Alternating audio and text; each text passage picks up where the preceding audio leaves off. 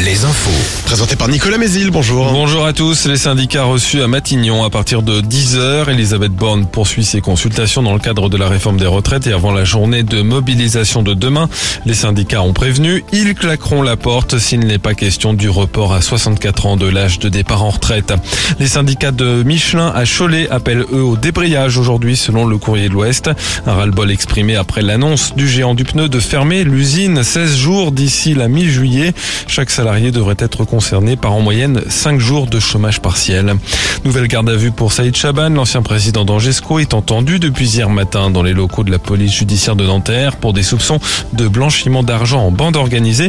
Il s'agit de l'affaire de transactions financières douteuses et du rôle de plusieurs agents de joueurs lors de transferts effectués entre autres par le club angevin. D'ailleurs, le siège d'Angesco a déjà été perquisitionné deux fois dans ce dossier en juin 2022 et en janvier dernier.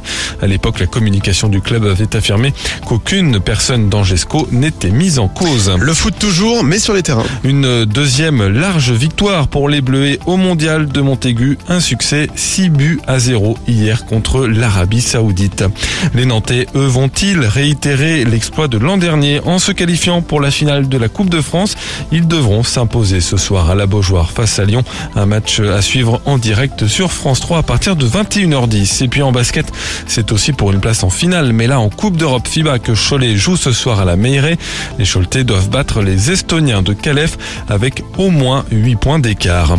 La meilleure boulangerie de France reste dans les Pays de la Loire ce soir sur M6 avec un duel entre deux boulangeries vendéennes, l'une située à Loire et l'autre au Sable d'Olonne. Enfin la météo, un ciel de plus en plus voilé au fil de la journée à l'avant d'une petite perturbation qui nous concernera à partir de la nuit prochaine et demain.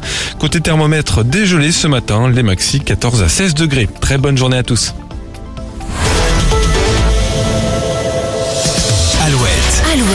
Le 6-10, le 6-10 de Nico et Julie.